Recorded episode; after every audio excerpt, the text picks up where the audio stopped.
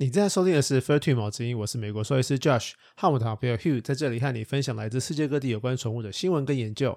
新手爸妈也别担心，我们也会介绍一些狗猫饲养上大家常碰到的问题哦。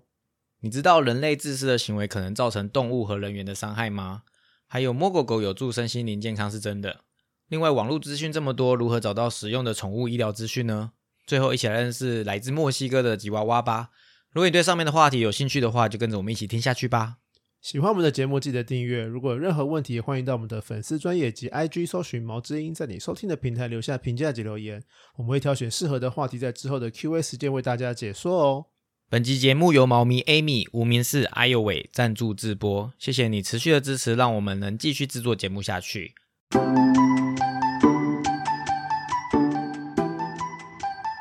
嗨，大家好，我是 Hugh。Hello，我是兽医师 Josh，欢迎回来。哎，节目的一开始，我要跟大家讲一个新的消息，就是我们现在也有 YouTube 频道，也就是大家也可以在 YouTube 上面听我们的 Podcast。哇，好棒哦，辛苦你了，这件事情做很久了吧？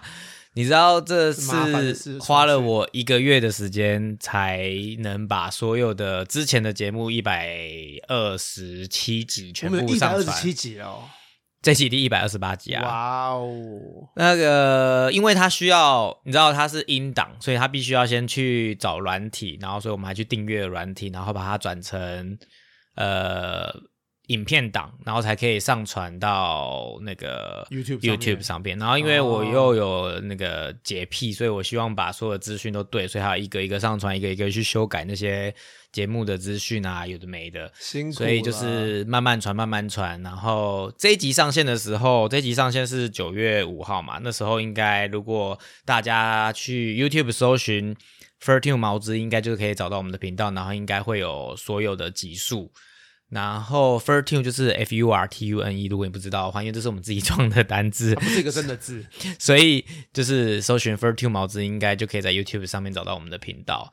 然后这是我偶力心力学之作，所以欢迎大家按赞、订阅、开启小铃铛。然哇，我们也会听到这句话，这是每次看 YouTube 都会讲的话，哎，按因为因为 Podcast 没有按赞订阅啊，它是各个没有开启台，小铃铛？所以就是只有 YouTube 才有这个功能，所以希望大家可以多听，就是开着当，你知道，你知道，我知道，就其实蛮多人喜欢在做家事、做工作的时候有背景音，就开着当背景音一直播，我一百二十几集播，应该可以播 几天集，一百二十几集 一集，大概我们算一个小时，就是一百二十几个小时，这样演子算法不一样了哈。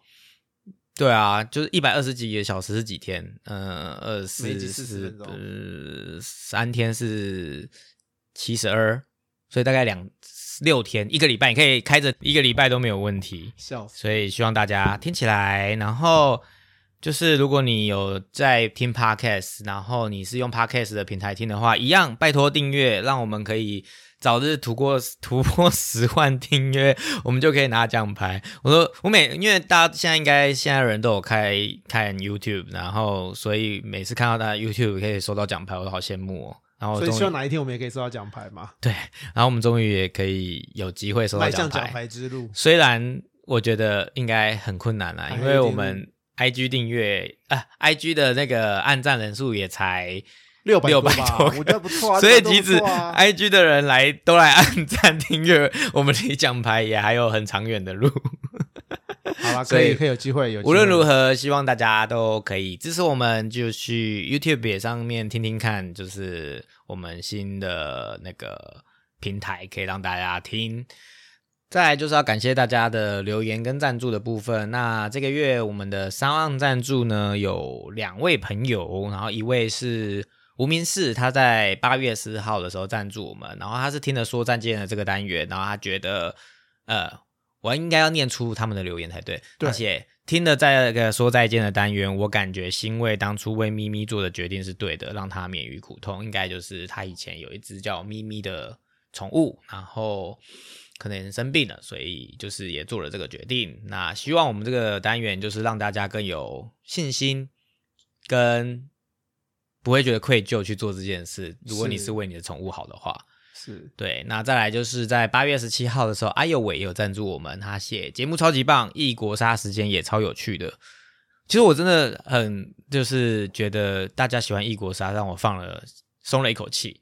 我们其实是充满着位置去做这个节目，因为我们毕竟是狗猫为主，然后就是请张医师来讨论特宠，特殊宠物就是各种不是我们还不确定大家接受度如何，但是这一这这么做了好几个月下来，发现哎，大家接受度很高哎，大家还蛮喜欢的，而且蛮喜欢的，就是可以当那个 Discovery 或是呃国家地理频道在我听，每集都在讲剑门纲目科属种，哎好像还蛮有知识性的。然后我觉得应该也可以推广到那什么什么亲子教育频道嘛，就是那种母婴频道，好像也蛮适合给小朋友听，就是认识一些。哎，我最近又有朋友跟我说，他就是特殊的动物带着小朋友睡觉的时候一起听，哎，很好啊，很好啊，就是当说，故事时间。对对对，就是另类的说故事，现在很多那种母婴系列的那种说故事的频道超红的，然后粉丝都超多的，所以就是欢迎欢迎我们的粉丝们都可以推广你的那个小朋友妈妈朋友或爸爸朋友们，然后想要让小朋友收集收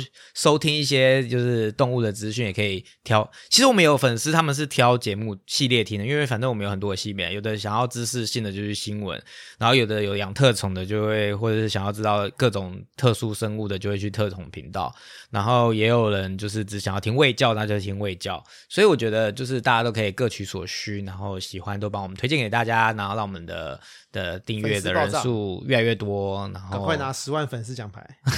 那个我是没有，我是讲归讲，但是我没有太大的那个就是期待值，以免受伤害。期望越高，跌得越深。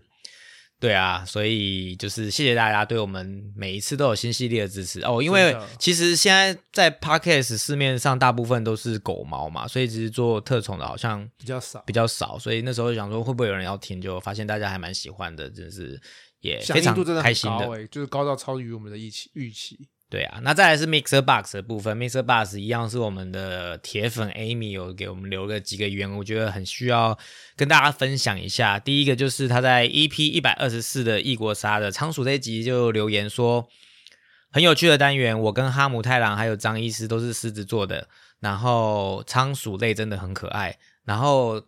在这边我也有回他啦，在这边顺便跟大家说，就是不止张医师跟哈姆太郎，还有我们的 铁粉 Amy 是狮子座，我们的 Josh 也是我，也是是狮子座，所以是怎样？就是大家都狮子座啊，狮子座才可以加入这个 这个这这个个行列。这个 podcast 嘛，然后还有就是听的人也都是狮子座嘛。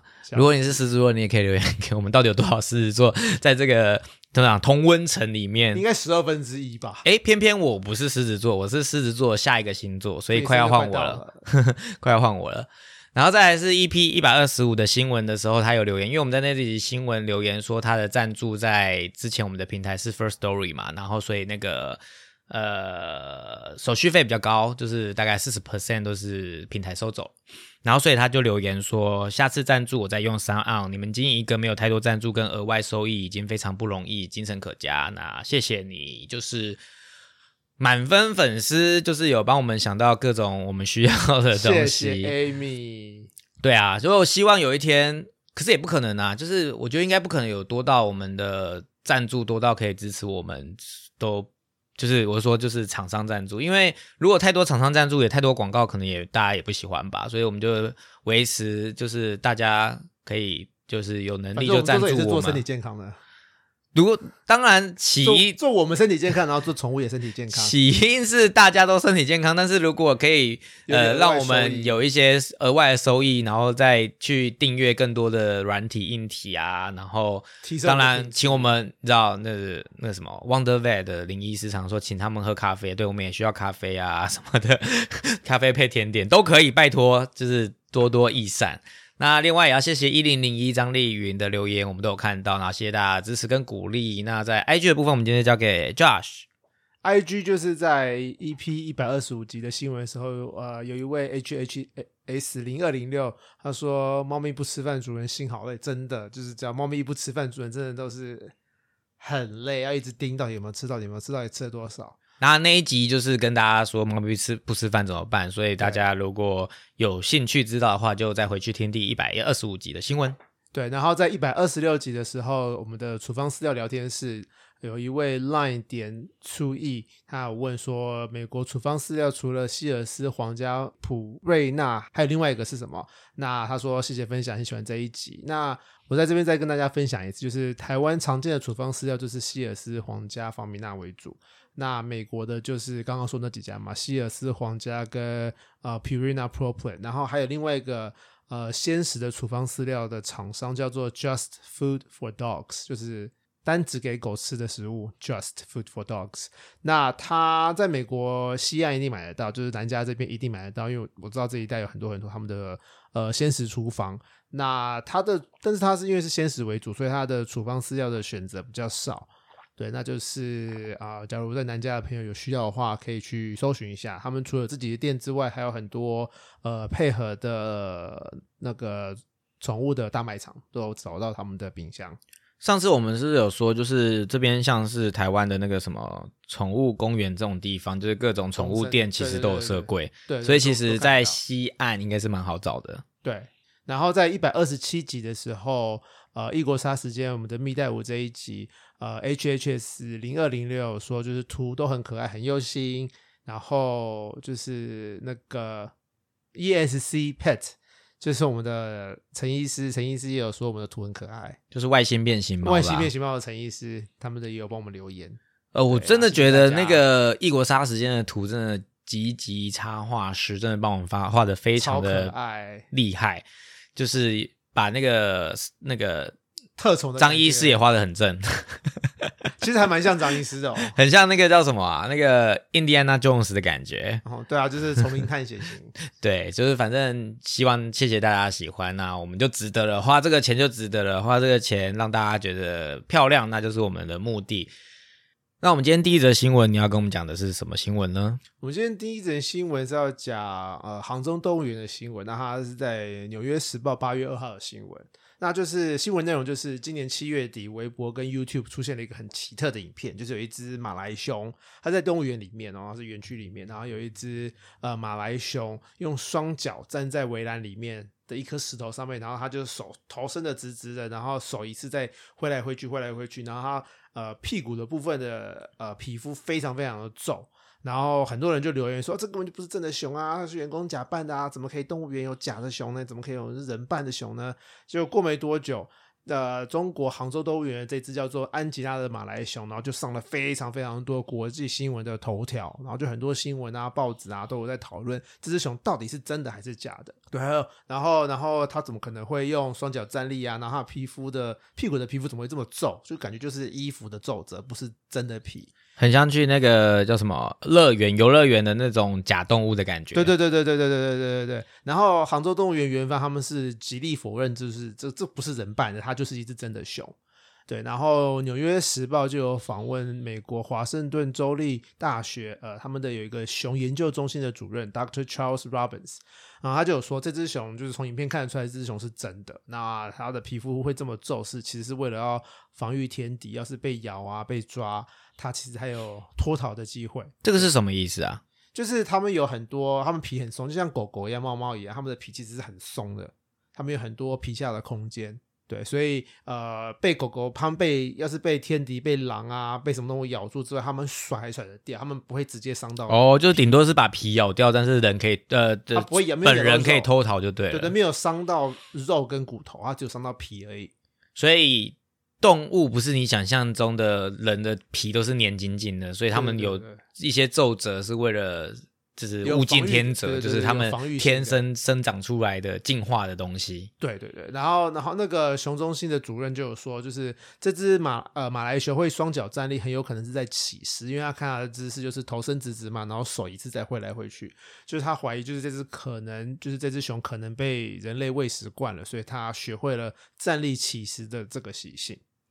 哦，所以这个新闻我们要讨论的其实是为什么它会起食。对对，所以不是不是已经不是在重点已经不是在于它这只熊是真的还是假的，重点是其实是在于它在起食，动物园内的动物哦在起食这件事情。但这也蛮有趣的啊，因为这样子的事件让大家想到它背后的原因。那我们接下来就是要来喂教一下大家为什么他们会被起食。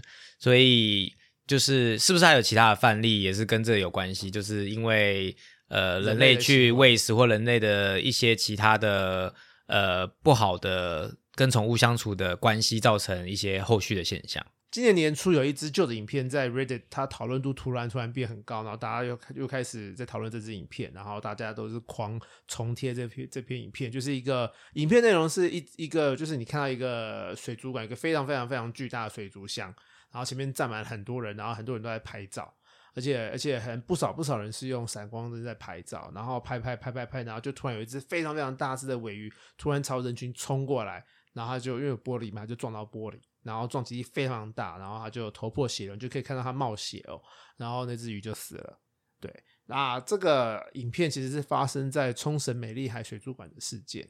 那它这个我这个你不用讲，我就知道，就是不管你去任何的动物园或者是各种水族馆也好，跟动物有关的地方都写。你要拍照可以，但是不要打从闪光灯，这已经是基本观念呢。对，而且那那那支影片不是一个人在用闪光灯，是人人都在用闪光灯，所以很像那个那个什么红毯嘛？对啊，对对对，反正就是一支闪。颁奖典礼红毯，然后大家狂闪这样子。对对。然后他们就失控，然后就然后鱼可能以为有食物，因为看到反反光嘛，可能以为是有食物。对耶。对啊，然后就冲过去要去吃，结果没哎，就撞到玻璃，然后就挂了。对啊，这是就是你讲的，就水族馆最基本的事情就是不要拍。不要开闪光灯，然后不要奔跑，然后也不要拍水族箱，就是最简单的事情。然后也不要喂食，就这样就好了。这其实是不只是为了保护你的安全，也是要保护动物的安全。所以这其实都是一些基本观念呐，就是再次跟大家宣导。对，然后还有另外一个新闻是呃雅虎新闻，它是今年七月十号的新闻，就是呃有民众说他们开车到玉山国家公园的塔塔家去玩，然后发现有黄喉貂。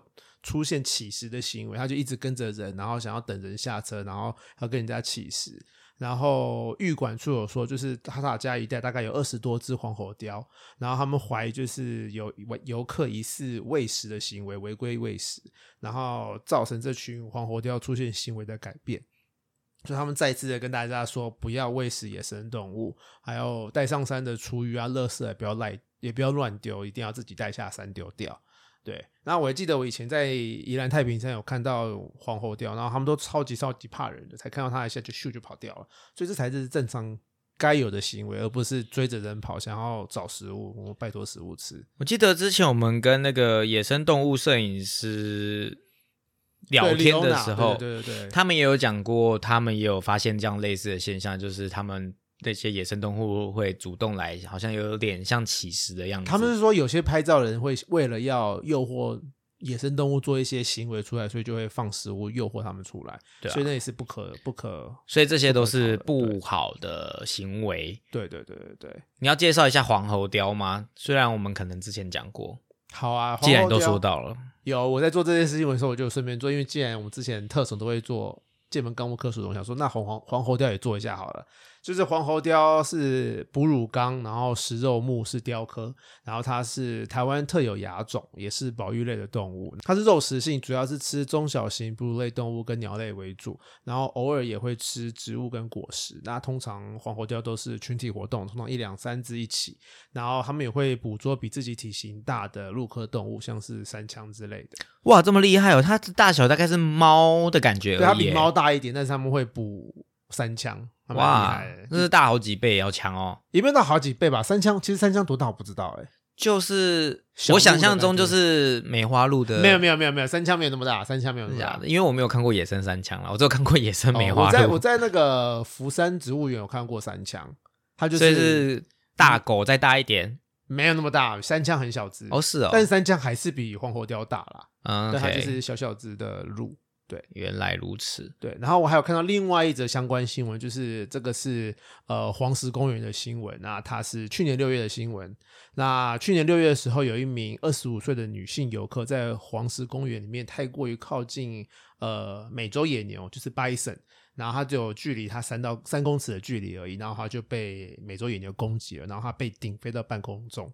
然后他那时候送到医院之后，有就是医院有发出声明说女这个女性没有生命危险，但是受到了很严重的穿刺伤跟撞击伤害。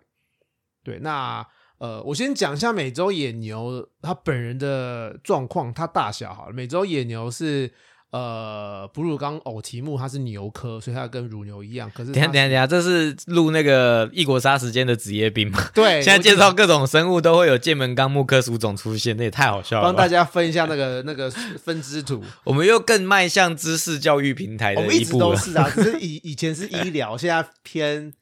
偏科普，对，偏科普了，对对对对对。然后美洲野牛，它是北美洲陆地上体型最大的哺乳动物，对，它不是之一，它是就是最大的哺乳动物。然后它也是世界上最大的野牛之一，对。然后它身高可以到一百八十五公分，然后体重是一千公斤，所以它比一般成人都还要高很多。这种一千公斤哦，非常的大只，这么大只，有人敢靠近它拍照？因为他都觉得它就是牛啊，应该很乖啊。可是，一百八十五公分，感觉就是有一点。你知道，它比你高两颗头，可是它一千公斤，它可能是你的五倍重哦。对啊，就有一种大象的感觉，对我来讲嘞，我怎么不止五倍重哎，是你的，我真的不敢，十几倍重或二十倍重哎。啊，对啊，那但是以大家都以为它很乖很温驯，就是牛嘛，所以就会靠很近拍照。可是它其实野生动物，而且它们其实还蛮凶的。然后，所以它是不是也跑很快？对，它们跑很快，对啊，它们跑步起来可以到每小时六十公里。所以他们是有牛角的吗？他们是有角的，啊，所以那个女生受了穿刺伤，就是被牛角穿刺啊。嗯，那真的很危险对啊，对啊，对啊。然后呃，黄石公园的管理处有说，其实他们园区的建议是你距离野生动物要保持大概二十三公尺的距离，就是七十五 feet，大概是两台大巴的距离。那这些动物的他们。诶，大型野生动物的定义是像是美洲野牛啦、麋鹿啦、大角山羊、郊狼，他们都建议维持二十三公尺。那假如你不幸的在黄石公园碰到熊或是狼的话，他们建议要距离至少九十公尺，九十公尺就是三百 feet，就是八台大坝的距离，所以其实很遥远哦。你看到狼跟熊是要离的，他们越远越好。我想也是啦。对啊，然后呃，美洲野牛虽然很大只，可是他们在黄石公园里面的攻击记录其实没有太多。从两千年到从二零零零年到二零一五年，只有二十五起人被野牛攻击的记录。那其实绝大部分都是因为离野牛太近，而且绝大多数都是为了拍照才被野牛攻击的。对，所以呃，黄石公园管理处就提醒大家，就是在国家公园里面的动物都是野生的，不要因为它名字有牛，不要因为它长得像乳牛，就觉得它和蔼可亲，想要靠近它。所以，但是其实不然，它其实是蛮凶的。对，然后大家也不要为了拍照，为了 TikTok 而故意靠近，然后导致你的受伤。对，那美美洲野牛啊、熊啊、麋鹿啊，在黄石公园内里面都有攻击人致死的记录。所以大家真的不可以大意，对啊，所以也不要太靠近，也不要一群人围绕，也不要跟踪，更不要喂食这些野生动物。所以讲了这么多，其实就是给大家一个喂教，因为不一定大家都有宠物，但大家一定都有遇到野生动物的机会，不管是刚刚讲的。呃，台湾或美国发生的案例啊，野牛啊、黄喉貂啊，或者是在台湾很多地方都可以出现野生猴子。我至少这辈子就看过好几次。对啊，然后以及我想到处都是野生猴子。对，然后以及大家一定都有去过动物园啊、水族馆啊，所以动物园也不能去喂食，即使它已经是在动物园里面，它还是被当做野生动物，它就是对待的，因为里面就是他们就是还是维持它维持它的生态。然后水族馆不拍照，这也是非常就是 common sense 了。那再来就是想要请你跟大家说，那如果真的大家很荣幸的 遇到野生动物，我也不知道是荣幸还是不幸啊。但远远的看应该是荣幸吧，就是哇，你真的遇到野生动物了，应该要怎么做呢？就是呃，美国国家公园管理处有一些声明是给游客看的，然后台湾国家公园也有同样的呃文章，然后它翻成中文版。对，然后可以去台湾国家公园管理处去看。然后他们有说，就是跟野生动物保持距离，其实不只是为了你的安全，不不止不只是为了人员的安全，其实也是为了野生动物的好。对，那很多游客大多都是因为太喜欢动物、太好奇，所以想要靠近动物。但是太靠近它们啊，喂食它们啊，触摸它们，其实对它们很危险，其实会去改变它们的习性。那这些野生动物，它们就不去觅食了，然后去乞食。它今天跟你乞食，它乞到了，那很好，它就吃了，你就安心的离开。可是它碰到下一组游客的时候，它又去乞食。诶，这一组游客很聪明，他知道不可以喂野生动物，他们就不喂它。然后，可是这个野生动物就生气了，那他就攻击这群人了。那这群人就很莫名其妙被攻击了。他们就乖乖的听远方的建议，不要喂食野生动物。但是他们为什么会被攻击？就是因为这些野生动物出现了习性的改变，他们被就是教成哦，你原来可以乞食，就会有动物东就会有食物吃。那吃不到食物，他们当然就生气，然后就攻击人。对，所以呃，而且这些动物，假如它们出现了攻击人类的行为的话，有这个记录的话，它们就会被安乐。所以你去喂食它，到最后可能会导致它被安乐死。所以你为了它好，结果就害了它的生命。所以大家这是千万不可不可取的。对，我相信大家会喂食野生动物都是出于善意啦，就是它看起来很饿，可是哪一只动物看起来不饿呢？就是你养的家猫家狗，它也是整天有的，你就是照三餐喂它，它也是感觉很饿，它们就是一个天性，就是有东西就想吃，可是不代表它真的需要你的帮助，以及你的帮助可能会造成它后续很多的影响。对对，所以大家我知道大家应该都是善心，就是哦，他们看起来好饿哦，那就顺便我有什么就给他们吃吧。可是其实这样子是造成生态的影响，以及造成野生动物的一些呃性格的改变。对。然后美国国家公园管理处的规定是，距离所有野生动物就是二十三公尺，也就是两台大巴士。那碰到大型动物的话，他们只是建议三十六公尺，就是一百二十 feet，三台大巴士的距离。那包括黑熊啊、麋鹿啊、山狮等。那这个规定其实比黄石公园还要松很多，但是我觉得其实我宁可远会比较好一点。像我之前我去，我跟朋友去爬优胜美地，我们去爬 Half Dome，就是他们一个很高很高的一个山。然后我们因为他爬这个山要十二三个小时，所以我们下山的时候就是天已经就是傍晚了。然后我们在下山的时候碰到黑熊，而且因为天有点黑，所以我们其实我们等下我们看到有熊的时候，已经距离它可能就是一台车的距离而已吧，我们就不敢动。我觉得也还蛮恐怖，是一只黑熊，那就是所以这样算幸运还是不幸运 我？觉得很不幸运啊，我们吓傻眼呢、好恐怖、哦！哎、可是你人生中都可以拿出来说嘴，说你看过野生黑熊。我没有，你知道在在黄石公园还蛮多黑熊攻击人的事新闻，而且哦在这种野生，在这种国家公园，美国国家公园里面，他们的垃圾桶哦，其实都是防熊的，因为熊知道这边有人会有食物吃，所以他们就会翻垃圾。其实现在很多国家公园。都有做这种设计了。对啊，，对啊，对啊，嗯我们我们两个整个吓傻眼呢，竟然碰到熊，那你们都是兽医不是吗？对我们都是兽医的，那它还是野动的、哦，而且它是实验室动物，所以它对于这种非狗猫比我还熟。可是碰到野生黑熊还是很恐怖啊，对，这太恐怖了。对，所以即使是兽医师碰上野生动物也是踹蛋，所以一般民众或是一般我就不会饲主或一般听众真的是不要跟自己的生命开玩笑，这样子。对对，真的真的。然后呃，国家公园管理处他们有说，如果呃你想要拍这些动物的照片的话，怎么办？那他们建议就是远远的看，你把镜头拉近就好啦。那么他们还有上在文，他们在文字里面还有介绍，就是你要怎么用手机拍照，要怎么把那个镜头拉近哦。我觉得写的还蛮好笑的，还蛮可爱的，可能就是为了一些大家不太会使用手机的人，在教学怎么把你的镜头拉近，不用靠近它。真的有人是因为不知道镜头怎么拉近而靠近的吗？我 I don't know，我觉得这有点我看到觉得就是蛮妙的会心一笑的感觉，他写的很可爱，就是教你怎么 OK 用手机拍照，镜头拉近。那如果野生动物主动靠近你要怎么办？如果野生动物主动靠近你的话，他们是建议就是慢慢慢慢的，能够安全的慢慢的后退就好，或是然后能拉拉远你们的距离最。所以不能拔腿就跑，当然不行不行不行不行。会引起他更想要追你这样子，对对对，对有点猎物的感觉。我。我们那次看到黑熊就是这样子、欸，就是我们就慢慢的拔骨拔骨，慢慢所以是要面对他拔骨吗？就是我们面对着他的八股，对，我们面对着他的八股，但是没有直眼看他，我们就是盯着他的动态，但是没有看他的眼睛，然后就慢慢慢慢的推，慢慢的推，安安静静的推。应该吓出一身冷汗吧？我们两个吓死啊，手都在汗，这种好恐怖、哦，太好像了电影哦，那肚子饿死了，然后不饿了，然后我们都脚已经要麻掉倒了，然后也不累了，那是因为肾上腺。素啊对。对对，那一刹那都不累了，什么都不累，都不会不饿不累了，哦不冷不饿不累了。我们充满未教的第一则新闻好长哦，我们接下来在讲第二则新闻了。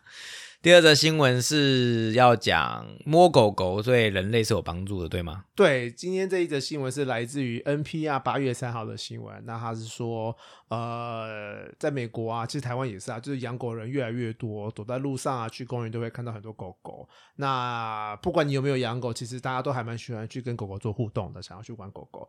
那他们发现啊，就算在路上玩路人的狗狗，也是对人类有帮助的。那这个研究是美国维吉尼亚联合大学呃心理学教授 Nancy G 呃引导领导的。那他说，呃，跟狗狗互动五到二十分钟之后，呃，你体内的压力荷尔蒙就是皮质酮 cortisol 就会降低，而且这只狗狗不见得要是你自己的哦，你跟玩你玩别人的狗狗，你体内也会有同样的效果。然后另外一个荷尔蒙催产素，它是一个让你呃，当你高兴啊、快乐啊、心情好的时候，会在脑内产生的一个荷尔蒙，也会在跟狗狗互动后增加。那这个荷尔蒙又叫做爱情荷尔蒙啊，所以跟狗狗玩会有谈恋爱的感觉哦，它只会让你快乐。哦，但就是它就是一个爱情荷尔蒙，然后它是跟快乐有关系。对 OK，所以跟而且跟人类互动后，不止你体内的催产素会增加，狗狗体内的催产素也会增加。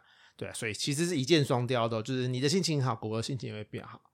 然后他们用研究用的都是治疗犬啊，所以每一只的性情都是非常友善的，所以这个法则可能在凶狗身上是不是不不太适用，还有可能它本来就不爱狗的话，对对，或是怕狗或是不爱狗人体内就是身上可能也会不适用。嗯哼，对对对，然后这个 G 教授他也有讨论另外一个研究，他们说就是有一群，他们让一群八到九岁的小学生每周两次在课堂间短暂的跟狗狗互动，然后发现这些小朋友啊，他们的压力比较低，然后呃思考比较强，专注力也比较高，然后做事情也比较不容易分心，对，而且这个效果可以维持一个月，所以对就读生就是在在学的学生的效果非常非常的好，对，然后呃。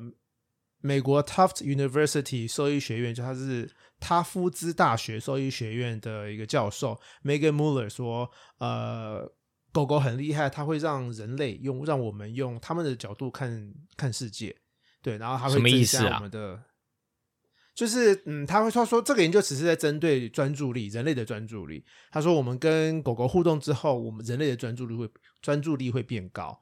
那原因是因为狗狗其实大部分动物都是啊，就是它们都是活在当下，所以它们的注意力都是放在当下而已，它们不会想到过去，也不会想到未来，它们不会未雨绸缪。对，那生活中的发生的一切对他们都是新鲜的。就算你现在喂它一颗零食，你十分钟再喂它的一颗零食，它还是它的兴奋度是一样的。对，它不会因为它知道等一下吃吃，等一下会吃，刚刚吃过，所以就没有那么有趣。他们不会，他们还是会维持一样的兴趣。对，然后他们不会记得之前发生的事，也不会想到未来的事情。像我个人啊，我会就我在跟狗狗、跟猫咪互动的时候，我会注意他们的视野，看他们在看什么。你会做这件事情吗？或者猫咪在干嘛？所以会看它在看什么，或者听它在叫什么？好像很少注意到这件事，因为猫咪假如猫咪在看角落的话，我会跟着它一起看角落，就是你你在看什么？哦，应该会吧？对，或是它在追东西，说嗯，它在追什么？所以你的注意就会注意到它的身上。然后穆勒教授的研究发现，呃，狗狗在闻草的时候，主人会把注意力放在草皮上；那狗狗在探索的时候，主人也会比较专心在呃狗狗探索的环境中。然后通常呃主人会看狗狗在干嘛，然后他的注意力就不会粘在手机上面。然后他们他的研究就发现，当你在跟狗狗相处的时候，你的注意力跟你的专注力会变比较好。听起来也太有帮助了吧？对啊，对啊，对啊！不可不仅可以让人开心，还可以就是。呃，让小朋友更专心。诶，但是这边又要再帮大家就是喂教一下，不能因为我们这样讲，你就根本就没有想要照顾狗或养狗，就去买狗或者是领养狗都不可以哦。不过即使是领养，你不能因为想要得到你的 benefit，但是你没有好好对待它的话，就不能乱养，不能本末倒置。这是告诉大家，现在已经有爱心、有耐心在养狗或养宠物的人，你们是。就是不止你对他好，其实他们也在对你好的意思。就是如果你有小孩，然后你本来就已经有养狗，是对小孩有帮助的。当然，大家听到这个，想要让自己的狗养小孩，呃，不是，那想让自己的狗养小孩，想要让自己的小孩养狗也是可以，但是你们必须要教导他，或者是家人主人也要有责任心，不管是谁的狗，都要就是专心诚意的对待它，好好的对待它，才可以做好这个那叫什么？英文叫 commitment，就是承诺。对，你要有这个承诺才可以去做这件事，不能因为想到这些益处，然后就去呃冲动的做这个决定，然后之后呃没有办法饲养，又送给别人或丢给别人，那这都是不对的行为。另外，你刚刚有提到说，呃，即使是路人的狗跟他玩也有帮助，那我想要问一下，就是帮大家问一下，就是怎样是一个正确，然后或者是有礼貌的去想要玩路人的狗？因为路人的狗，你不确定它是乖的或不乖的嘛，然后也是需要有礼貌的去做这件事吧。我都会问主人诶，我都会先看这只狗的友善程度，只要它已经在对我龇牙咧嘴，我当然就没有兴趣，不会靠近它。可假如这只狗看起来是友善的，它对我有兴趣，那我都会问主人说：“我可以摸它吗？”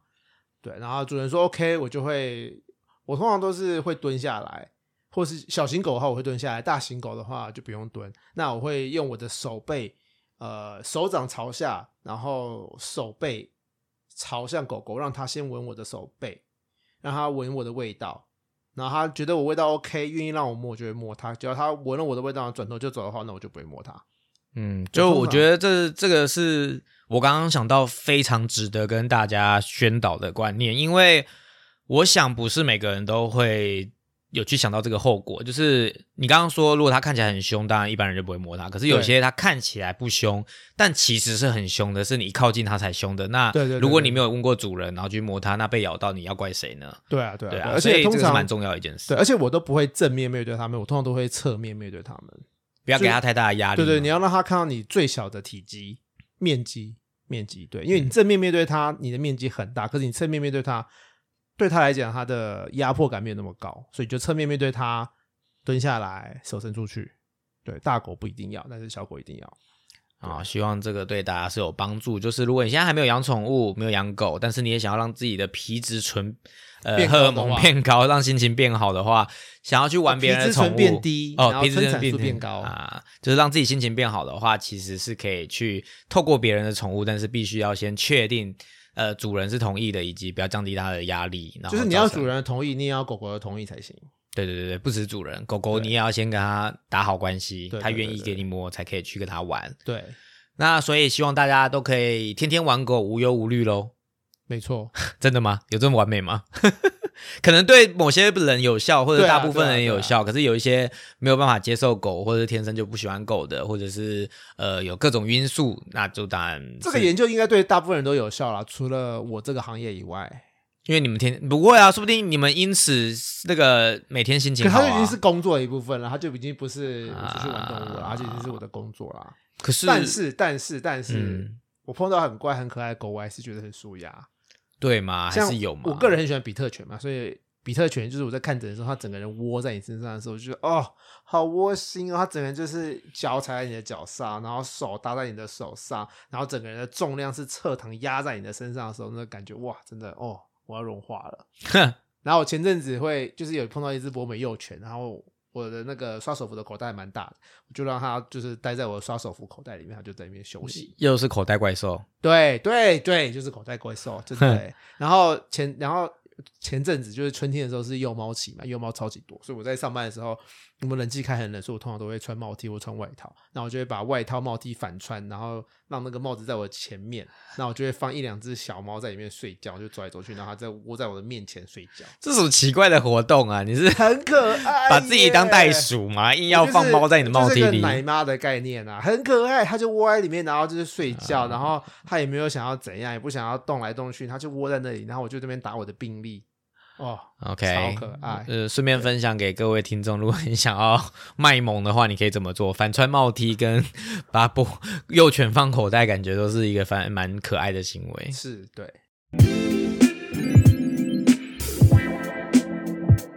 今天 Q&A 时间，你要跟大家说网络上要怎么找到正确的资讯？这个很难吗？不就是 Google 吗？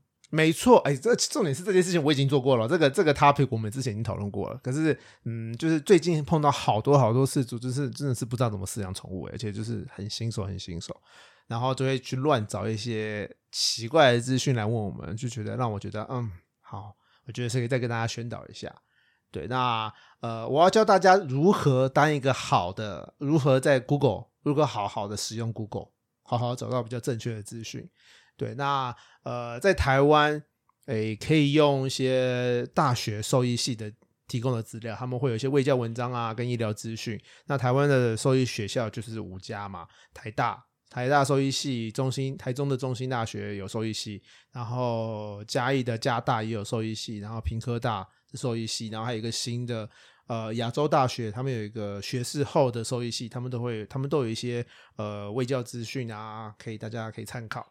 那除了呃兽医系之外，呃动物医院通常都会有一些卫教文章。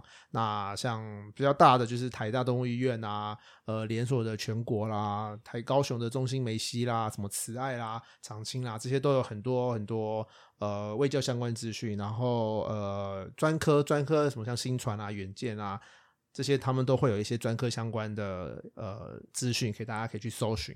然后另外就是 podcast 啦，像我们，你有听我们，你就直接加分加二十分，才二十分，加到满分吧，直接好加到满分。选我，选我，选我，听 One For Two 毛之音绝对没有问题。你刚刚要讲谁？你要说谁？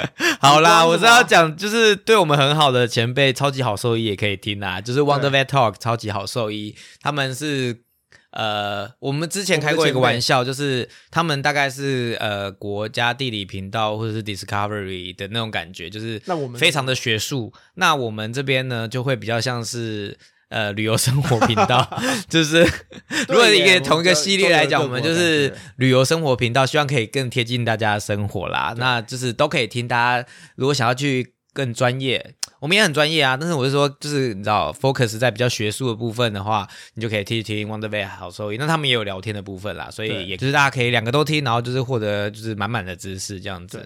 然后另外在网络上，你也可以看一下署名，就是这个这篇文章写的人是谁。如果写的人有注明自己是谁，是兽医师的话，那可信度就比较高。那另外像有一些主管单位，像是医疗的、兽医的。呃，或是动物医疗主管单位都会有一些还不错的资讯，像是卫福部的疾病管制署，那通常这边都是比较偏人畜共同疾病。你想要动物相关的话，就要去农业部的动植物防疫检疫局、防检局，他们有一些呃比较重要、比较常见的一些动植物、动物的疾病。那像之前在考台湾国考的时候，其实很多中文我都不会，然后还有一些台湾特有或是亚洲特有的疾病，我听都没听过，所以那时候其实都是靠。呃，主管机关的资料让我学到，就让我让我考过台湾的考试。对对，那国考就是指台湾的兽医师考试啊。对，台湾的台湾的兽医师国考。对，那另外，假如听众你是在美国的话，那美国的话一样，其实同样的道理啦，就是你查的资讯的。方法都是差不多，主要就是兽医学校的文章。美国的兽医学校很多嘛，什么 Cornell 啦、UC Davis 啦，我觉得学校 Western 啊、Illinois 啊、Texas A&M 啊、Florida 啦。呃，像美国有三十二家兽医学校，我在念书的时候其实只有二十六、二十五六七家而已，所以所以其实是越来越多，因为你念书其实也是十年内的事嘛，也就是说，其实因为这个行业非常的缺人，缺人，不管是兽医师，在台湾也是哦，不管是兽医师啊，或者是助理啊，或者是你们这边有美国有技术助理啊，其实都是蛮缺人，所以就是有一直在增加学校这样子。对对对对对，然后像而且美国有五十州，但是学校才三十二个，所以其实不是每个州都有兽医学校，很多学校都是要共用。兽医学校的，对，所以其实美国很缺兽医。那除了兽医学校的文章、卫教资讯之外，其实很多大型连锁动物医院也都有很好用的资讯，像是呃 VCA 啦，或是 Benfield 啦、Blue Pearl 啦，或是很多很多的 Teaching Hospital 都会写一些很好用、很好用的呃。卫教资讯的文章。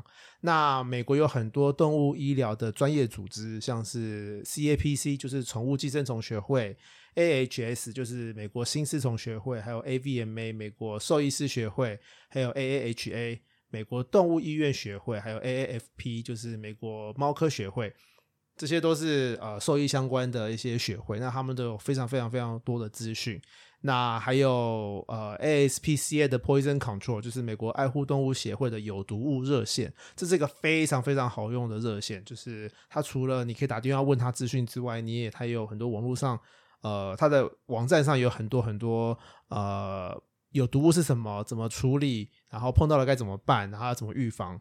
的相关文章，对，然后另外美国疾管局 CDC 也有很多人畜共通或是动物相关的疾病可以查，对，然后像是刚刚你说的这些，是不是其中也有一些有提供的中文资料？所以其实不只是英文为主，它有时候为了提供给全世界看，也有各种不同的文字。对对对，像我知道新思从学会绝对有中文，因为我之前做呃 Podcast 的微教文章，我们有用过新思同学会的文章，对，所以它除了英文版啊，中文版也翻译的非常好。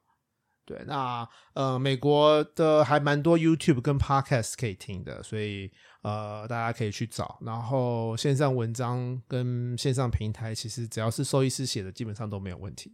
所以其实就是讲了这么多，就是不管是中文或英文，大家的准则就是公家单位、学校或者是大型的连锁企业。他们生产出来的文章通常不太会有问题，因为他们就是要需要被检验的嘛。对对。那再来可以做的就是各大平台，不管是文字的、线上影音的或者 Podcast，就是找兽医师呃在主讲的。像如果之前我自己创的话，没有你，大家就不要听。但是因为我们有 Josh，他是兽医师，那。虽然说大家都有可能说自己是兽医师，所以真的可能还是要看他的讲出来的内容呢，就可以问一下兽医师说：“哎，你有没有听过这个人？”那通常他们应该，或是你可以比较资讯。假如五个人兽医师写的资讯有一个人写的比较不一样，对，那就嗯相信另外四个人写的。我只是想要提醒大家，即使是他挂兽医师，可能大家还是要保持就是谨慎的心去多方确认。对，如果是一个新的平台出现，然后他说是兽医师，那你可能也是要跟。就 double check 一下，对，那反正就是几个大重点，就是公家单位这些要注意，应该是没有太大的问题。那希望大家都可以快速方便的找到自己需要的资讯哦。嗯哼。今天我们的品种要介绍的是吉娃娃。吉娃娃这么热门，我们竟然现在才介绍，都已经要两年了。对，都要三年了。哦，对，是已经两年多了，要三年了，终于介绍吉娃娃了。我我们先来稍微介绍一下吉娃娃，然后我要套用维基百科的句的那个的的介绍。维基百科是这么说它的：它是全球最小且极具攻击性的犬种。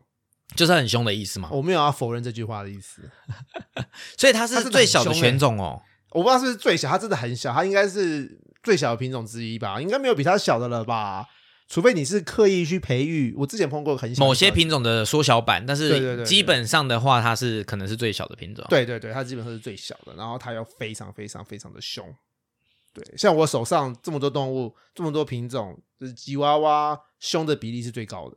啊，是嗯，好，它是数一数二高的，它绝对不是最高，但是它是数一数二高的。但是蛮多人爱吉娃娃的吧？嗯，蛮多人爱的啊。像我同事，他就养了七八只吉娃娃，可是他的吉娃娃都很乖啊，他的吉娃娃所以还是有乖的，还是有乖的啦，只是比例上来说。那如果因为它乖，所以它很小，所以就更可爱了。对啊，对啊，对啊，对啊，像就我同事的狗来，我们都会就是它就会跟我们跑来跑去嘛。然后就是我快一大步，它可能要跑十步才会跟上。那哦，我可以我可以想象那个画面，就是很像很像穿高跟鞋的女生这样叭叭哒哒哒哒哒哒哒哒哒，然后快速走路的那种感觉，就好可爱哦。看到它的脚又这么小又这么细，然后哒哒哒哒哒哒哒哒这样跑来跑去，就跟它。如果走在那个那个叫什么瓷砖地板，就可以听到哒哒哒哒哒哒哒的那种感觉。我可以理解，我可以理解。对啊，就很可爱啊，对啊，所以。嗯，它就可爱上来说还是可爱啦，但是就是嗯，比例上来说凶的还是有点太多。那历史呢？诶，吉娃娃它其实是原产于墨西哥的品种，然后它是以墨西哥其中一个州契娃娃州命名的，所以那个州也叫吉娃娃。对，只是翻译翻译契娃娃。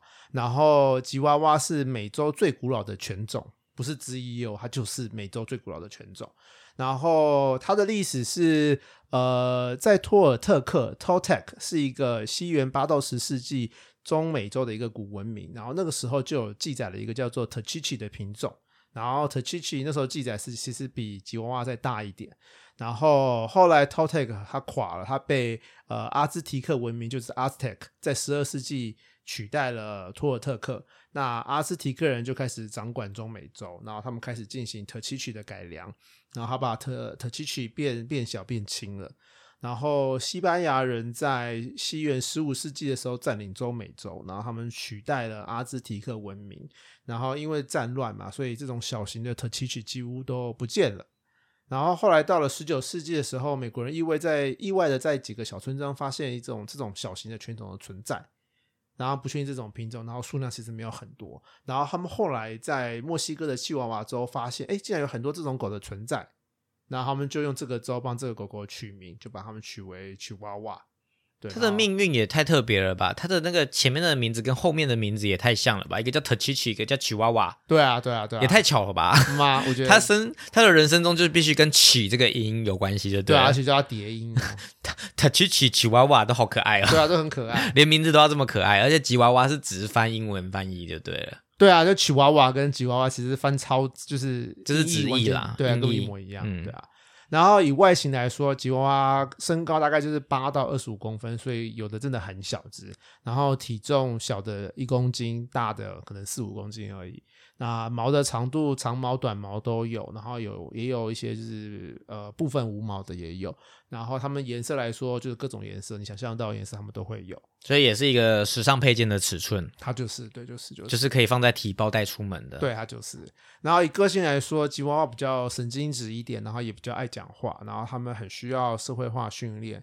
然后这个社会化训练跟人跟其他狗狗都需要，然后他们也多需要跟陌生人相处，而且要尽量做到 positive reinforcement 的部分。那啊，他们虽然说是小型犬、迷你犬，但是他们的运动需求其实像嗯，其实没有低哦，其实还蛮高的。不要以为它是迷你型就不用运动。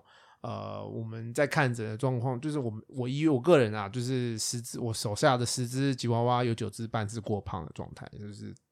符合标准的吉娃娃非常非常少，几乎每只都过胖，对，所以他们很需要运动。那他们的脑袋的刺激也很重要，所以要跟他们玩游戏啊，要玩呃尝试玩具啦，玩益智游戏都很重要。然后另外要跟大家宣导，就是小型犬大家都喜欢抱在手上，然后就会咬养。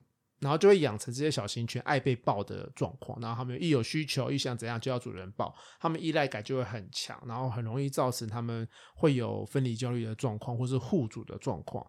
其实吉娃娃会凶，很多时候其实是这个分离焦虑，是这个护主的状况不小心造成的。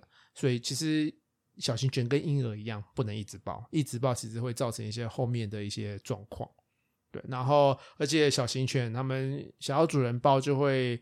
呃，后脚站起来，然后前脚搭在主人身上，然后就一直蹬蹬蹬蹬，一直跳跳跳，希望主人把它抱起来。那小型犬我们之前讲过嘛，很容易会有膝盖的问题，或者髋关节问题，然后就会呃恶化他们膝盖的问题。然后疾病的部分啊，呃，吉娃娃蛮容易有牙周病的。那他们而且而且他们也很容易呃，他们的犬齿的乳牙不掉，然后就会跟恒齿一直存在。所以通常看到这状况，我们都会跟主人建议说，就是假如它的呃乳牙，它们犬齿的乳牙跟恒齿都在的话，乳牙是一定要拔掉的。然后小型犬、吉娃娃，它们的定期洗牙也很重要。大部分的狗狗其实都是三四岁之后，我们才会才会开始建议每年洗牙一次，但是小型犬可能会要提早，然后吉娃娃更是如此。然后有些吉娃娃是一年可能要洗牙洗到两次，因为它们牙结石的状况真的比较比较严重。然后吉娃娃像刚刚讲的，他们比较容易有膝盖的问题，就是他们容易膝盖骨内侧异位，所以容易有跛脚的状况啊。另外一个。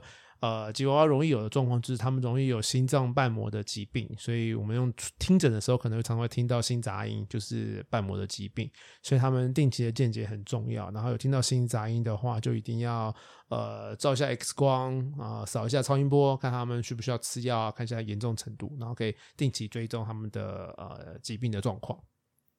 因为吉娃娃是蛮多饲主有在养的品种啊，所以台湾、美国都很多。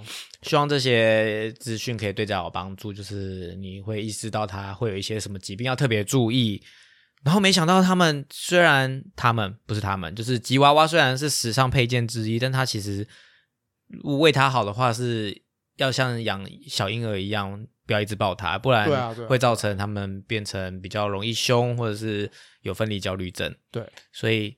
我知道这很难呐，就是养宠物就会想要像那个你知道买布偶一样，想要每天抱着啊。那你就买布偶就好了，不要用狗来。哎，不能这样讲啊，他就是爱它，所以才要抱它。但是就像溺爱啊，对啦，反正总而言之就是，不管是动物或者是小孩，你对怎么样对婴儿，你就应该要怎么样。哎，不对哦，有人就是会溺爱婴儿，靠。对啊。就是为了你的小孩，或者是为了你的动物好的话，就是尽量呃不要太溺爱他们，就是要给他爱，但是不要过度的爱，然后可以让他们有比较好的一些行为的表现。嗯，那今天的节目就到这边啦。我们这一集也是诚意满满满满的快一个小时，希望对大家有帮助。如果大家喜欢，记得。各大平台听，然后新的平台 YouTube 可以订阅、按赞、分享，然后开启小铃铛，然后希望我们的粉丝可以越来越多，然后我们就下次再见喽，拜拜。